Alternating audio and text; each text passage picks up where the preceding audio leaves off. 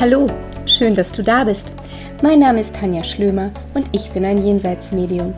Für mich ist es Alltag, mit Verstorbenen zu kommunizieren, Jenseitskontakte herzustellen und damit eine Brücke zwischen zwei Welten zu schlagen. Meine Aufgabe ist es, den Hinterbliebenen zu beweisen, dass es ein Leben nach dem Tod gibt. Deine Verstorbenen sind tatsächlich immer an deiner Seite und genau darum geht es hier in meinem Podcast. Ich nehme dich mit in mein Leben als Medium, in mein Leben mit der geistigen Welt. Hallo, schön, dass ihr da seid. Guten Tag. Ich freue mich zu einer neuen Folge euch willkommen heißen zu dürfen und möchte heute mal kurz, sofern ich mich kurz fassen kann, auf ein Thema zu sprechen kommen, das immer wieder aktuell ist ähm, mich erreichen dazu viele E-Mails und ähm, in so gut wie jeder Sitzung ist es eigentlich gegenwärtig. Und zwar fragt ihr mich ganz häufig, ob es für die Seele was macht, wenn der Körper eingeäschert wird.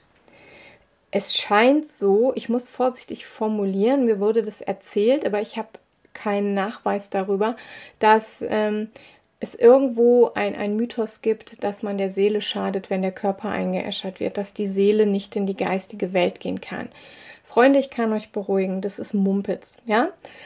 Ähm, die Seele befindet sich nicht mehr im Körper, wenn der Tod eintritt. Die Seele verlässt mit Eintreten des Todes manchmal auch eher den Körper. Die Silberschnur reißt die Körper und Seele verbindet, in dem Moment, in dem der körperliche Tod eintritt. Das bedeutet, wenn ihr den Körper einäschern lasst, macht ihr der Seele damit gar nichts. Ihr tut der Seele nicht weh, ihr haltet die Seele nicht auf auf ihrem Weg in die geistige Welt. Warum? Die geistige Welt ist um uns rum. Die Seele ist sofort in der geistigen Welt. Und Ihr könnt auch nicht verhindern, dass die Seele in die geistige Welt findet, denn die Seele ist Licht und Licht findet immer zu Licht. So, ähm, ihr macht aber dem Verstorbenen damit nichts. Also ihr braucht keine Sorge haben, dass der spürt körperlich, dass er verbrannt wird, weil er hat keine Beziehung mehr zu diesem Körper. Nervenbahnen, ähm, neuronale Verbindungen, Schmerzrezeptoren sind körperliche Dinge. Die Seele hat das nicht. Ich muss ganz ehrlich sagen, ich erlebe ganz häufig, dass die Verstorbenen sehr, sehr neugierig sind, wenn ihr Körper eingeäschert wird. Dass sie sich das auch mit angucken, sozusagen, einfach weil sie den Weggefährten, den sie da jahrzehntelang hatten, ähm, ja, weil sie drauf gucken, weil sie sagen, ich möchte jetzt wissen, was damit passiert.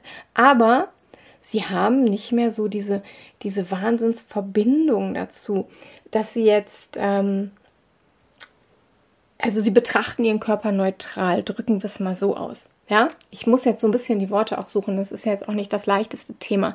Aber ihr braucht euch keine Sorge machen, dass euch jemand böse ist oder nicht in die geistige Welt kann, weil er eingeäschert ist. Da müsst ihr euch keine Gedanken machen. Ihr macht der Seele damit gar nichts. Die Art und Weise, wie man bestattet wird, ist für das Wohlergehen der Seele, ja, unserer wahren Essenz vollkommen egal. Was auch ein Punkt ist, ist, ähm, natürlich bekommen die Verstorbenen ihre Trauerfeier mit. Also sie können schon erzählen, was ähm, auf ihrer Trauerfeier gewesen ist, wer zu Gast war. Ähm, ich hatte einen Papa, das war ganz, ganz süß, der ähm, letztens fragte, wo denn seine Socken sind. Ja, und ähm, er konnte schon zu Lebzeiten nicht ohne Socken laufen. Also weder auf der Wiese noch auf dem Teppich, noch ähm, in Schuhen. Also er musste immer bestrumpfte Füße haben und hatte auch festgelegt, dass wenn er stirbt, er Socken tragen möchte. Und er meldete sich tatsächlich mit, wo sind meine Socken? Jetzt kann man nicht unterstellen, dass der Bestatter seinen Job nicht gemacht hat. Ja, das muss man einfach auch ganz fair sagen, ähm, weil die Tochter natürlich Sorge hatte, oh, hat der Papa jetzt keine Socken an und und und. Der Bestatter hat doch gesagt, er spricht mit der Friedhofsverwaltung und das ist gestattet nach Friedhofssatzung. Und ich muss ganz ehrlich sagen, Freunde, ich würde mir da dann auch weniger Gedanken machen, sondern das als typisches Erkennungsmerkmal des Papas wahrnehmen, weil er ja auch im Leben immer nach den Socken gefragt hat. Ähm, und nicht gleich das Schlimmste annehmen, abgesehen davon, dass man das im schlimmsten Fall, Entschuldigung, ich bin da jetzt vollkommen sachlich, sowieso nicht mehr nachweisen kann. Ja, aber es war einfach dieses wunderschöne Erkennungszeichen vom Vater. Wo sind meine Socken? Weil er das auch im Leben schon immer gesagt hat. Wo sind meine Socken? Ohne Socken ging für den Mann nicht. So, und ähm, Natürlich konnte der mir erzählen, dass er seinen Anzug anhatte, dass er Fotos von den Enkelkindern dabei hatte und, und, und, und. Ähm, er wusste genau, welche Blumen ähm, sogar der Nachbar mitgebracht hatte, genau, weil er nämlich genau diese Blumen überhaupt nicht leiden konnte. Also er war ein Hobbygärtner, hatte aber gegen diese Blumen ähm, ja, eine Aversion, mochte die genau nicht. Und es war für ihn so typisch so, ja, typisch, der bringt jetzt die Blume mit, ne? Der hat mir auch schon im Leben nicht zugehört, wenn ich über Pflanzen geredet habe. Also, sie bekommen eine ganze Menge mit ähm, von dem, was auf ihrem Abschied passiert. Und ich muss ganz ehrlich sagen, ist doch logisch. Ich meine, das ist ihr Abschied, ihr, ihr, Abschied vom Körper. Das ist das, wo, wo er geehrt wird oder wo die Verstorbenen geehrt werden auf ihrer Abschiedsfeier. Natürlich sind die neugierig und kommen gucken, wer kommt da alles. Ganz häufig muss ich euch sogar sagen, ist es so, dass mir viele sagen, hey Schlömi, ähm, ich wusste gar nicht, dass so viele Menschen, dass ich so vielen Menschen wichtig gewesen bin. Und guck mal hier, ne, selbst die Nachbarin, die hat eine Träne verdrückt. Ich wusste gar nicht, dass die mir so wohlgesonnen war. Oder aber, was ich auch schon mitbekommen habe, ich habe herzhaft gelacht, wo es dann hieß, ach guck mal, die, die kommt sowieso nur, um hinterher zu erzählen, was es für Kuchen gab. Ja, ja. Also die Verstorbenen sind da immer sehr, ähm, sehr gerne dabei auf ihrer Abschiedsfeier. Nur müsst ihr euch keine Sorge haben, äh, müsst ihr euch keine Sorge machen, dass ihr der Seele schadet, wenn ihr den Körper einäschern lasst oder ähm, wenn ihr eine Art der Bestattung wählt, ähm, die ihr vielleicht in dem Moment ähm, nicht abgesprochen hattet. Ich komme jetzt zum nächsten Punkt. Ganz häufig werde ich gefragt, ist denn Papa, Mama, Oma, Opa einverstanden, so wie wir ihn bestattet haben, weil wir haben da zu Lebzeiten nicht drüber gesprochen. Ich kann euch jetzt nur meine Erfahrungswerte wiedergeben. Ja? Es hat noch keiner im Nachgang geschrien, das hättet ihr nicht machen dürfen. Aber ich möchte euch einfach was mit auf den Weg geben, weil ich selber weiß, wenn man über solche Dinge nicht redet, wie schwer es für die Hinterbliebenen ist, ähm, eine Trauerfeier auszurichten, im größten emotionalen Schmerz Entscheidungen zu treffen, von denen sie nicht hundertprozentig wissen, ähm, ob der Verstorbene das so gemocht hätte. Denn jeder, der einen Menschen verliert, möchte diesem Menschen auf dem letzten Weg alles mitgeben an Liebe, an Gefühl, was er kann. Und er möchte ihm alles so recht machen, wie es nur geht. Er möchte den Verstorbenen mit seiner Abschiedsfeier ehren. Und alleine aus dem Grund bin ich für mich persönlich der Meinung, dass wir solche Dinge eigentlich besprechen sollten, wenn es uns noch so richtig gut geht.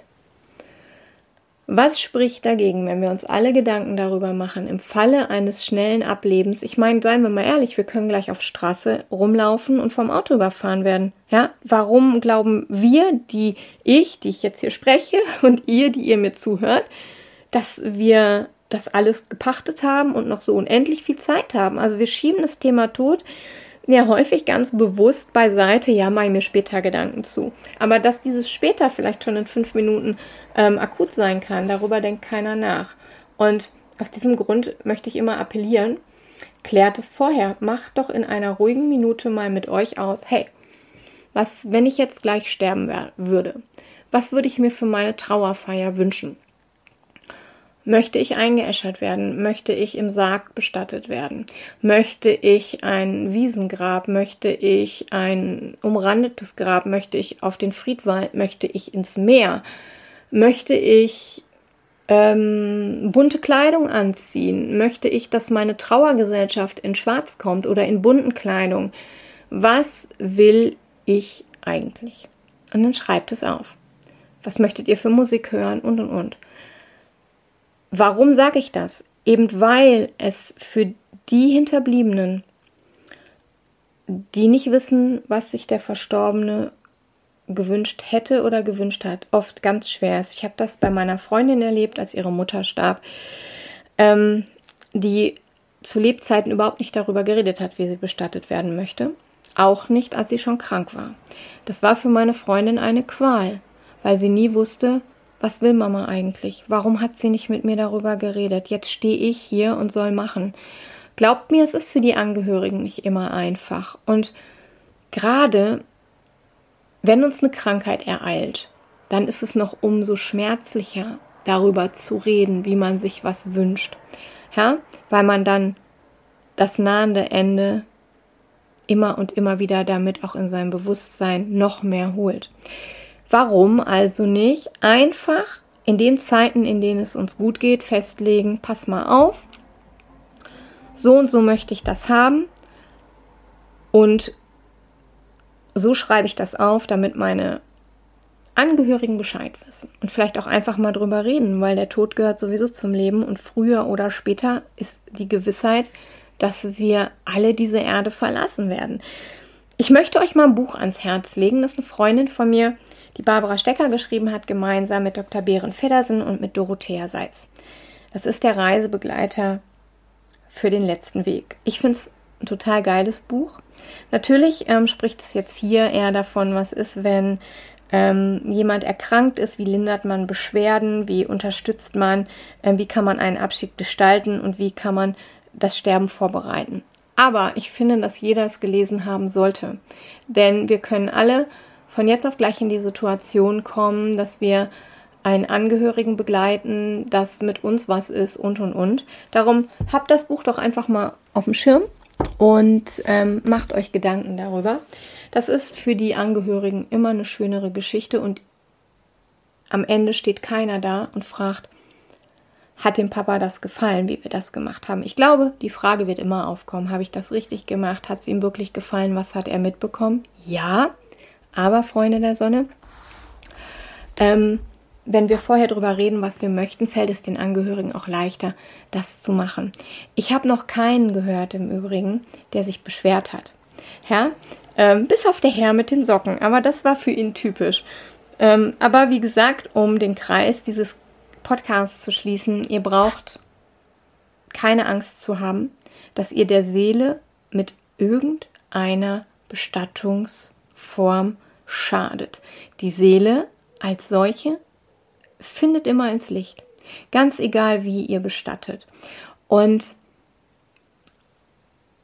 ganz egal auch, wann ihr bestattet. Ja, ähm, ich weiß, dass es Kulturen gibt, in denen es ganz schnell geht. Ich weiß, dass es bei manchen was länger dauert und dass da rituelle Gründe oder religiöse Gründe ähm, eine Rolle spielen. Und ich finde es auch ganz, ganz wunderschön, das möchte ich auch betonen, dass jede Religion ähm, ihre Berechtigung hat und dass jeder daran glauben soll, was er möchte. Und ich finde das ganz, ganz großartig, wenn man in seinem Glauben was gefunden hat, was einem Kraft gibt und was man für sich zelebrieren möchte und kultivieren möchte. Es ist mir einfach nur wichtig, euch zu sagen, es macht der Seele überhaupt nichts ob ihr sie einäschert, ob ihr sie im Sarg bestattet, ob ihr den Körper ähm, noch so und so viele Tage über der Erde lasst oder ob ihr den Körper ähm, ganz schnell unter die Erde bringt oder einäschern lasst. In vielen Ländern hat das auch einfach was mit den Temperaturen zu tun. Ja, so und das macht der Seele, also der Essenz eures Herzensmenschen, überhaupt gar nichts wirklich gar nichts. Und das ist mir wichtig, euch als Botschaft mitzugeben, weil so viele Menschen solche Angst haben, dass der Verstorbene Schmerzen leidet, dass man mit dem nicht liebevoll umgeht oder, oder, oder. Ich kann euch beruhigen. Keine Seele spürt körperlichen Schmerz. Okay, hm, ihr Lieben. Und schon wieder ist die Zeit um. Ich hoffe, ich konnte euch ein bisschen beruhigen, auf eure Frage eingehen, ein bisschen was mitgeben. Und wenn ihr Fragen dazu habt oder vielleicht habt ihr auch interessante Themen zu erzählen zu Trauerfeiern, wie ihr sie gestaltet habt oder auch gerne zu Gesprächen, die ihr mit Angehörigen geführt habt, ähm, die sich auf ihren Weg vorbereitet haben. Wie habt ihr das für euch gelöst? Habt ihr ganz ehrlich mit dem Verstorbenen darüber geredet, was er möchte auf seiner Abschiedsfeier? Ähm, wie habt ihr das erlebt? Als hilfreich, als nicht hilfreich? Bitte, bitte, diskutiert gerne unter den Kommentaren, äh, beziehungsweise in den Kommentaren bei YouTube oder auf Facebook. Ihr dürft es mir auch schreiben. Ich freue mich total darüber, denn ich finde, wir müssen einfach dieses Tabuthema mehr ins Leben holen. Es ist so, so wichtig, dass wir diesen Dingen den Schrecken und auch die Angst nehmen, darüber zu reden und es mehr ins Leben integrieren. Ihr Süßen, das war's von mir für heute. Ich schicke euch Herzensgrüße. Passt gut auf euch auf, bleibt gesund und bis zum nächsten Mal. Eure Schlömi.